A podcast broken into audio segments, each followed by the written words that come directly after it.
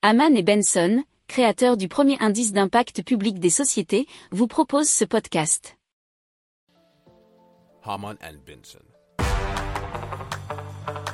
Le journal des stratèges.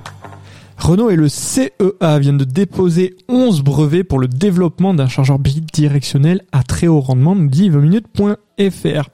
Et donc le véhicule bah, sera au cœur d'un maillon du réseau, du réseau électrique.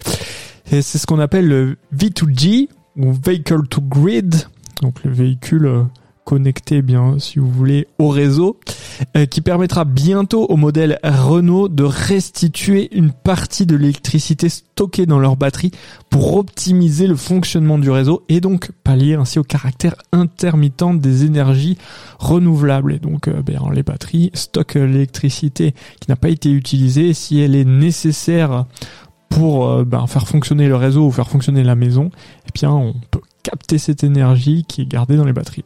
Or, ce convertisseur de puissance permet donc d'améliorer le temps de charge des voitures électriques, mais aussi et surtout de réduire les pertes d'énergie et cela de 30%. Alors il offre une capacité de charge allant jusqu'à 22 kW et permet aussi au chargeur d'être bidirectionnel. Alors l'énergie stockée dans la batterie peut donc ainsi être renvoyée vers le réseau, servir à alimenter les besoins en énergie d'une maison autonome. Mais bon, euh, apparemment il faut faire quand même quelques aménagements dans la maison pour que ça puisse être aussi facilement réversible.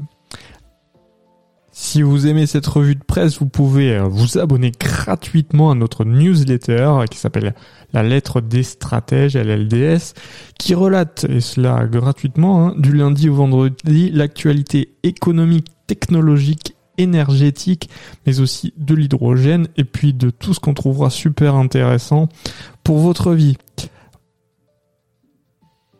Pour approfondir ces sujets, abonnez-vous à la newsletter de Haman et Benson et écoutez nos autres podcasts que vous retrouverez dans les notes de l'émission ou sur notre site internet.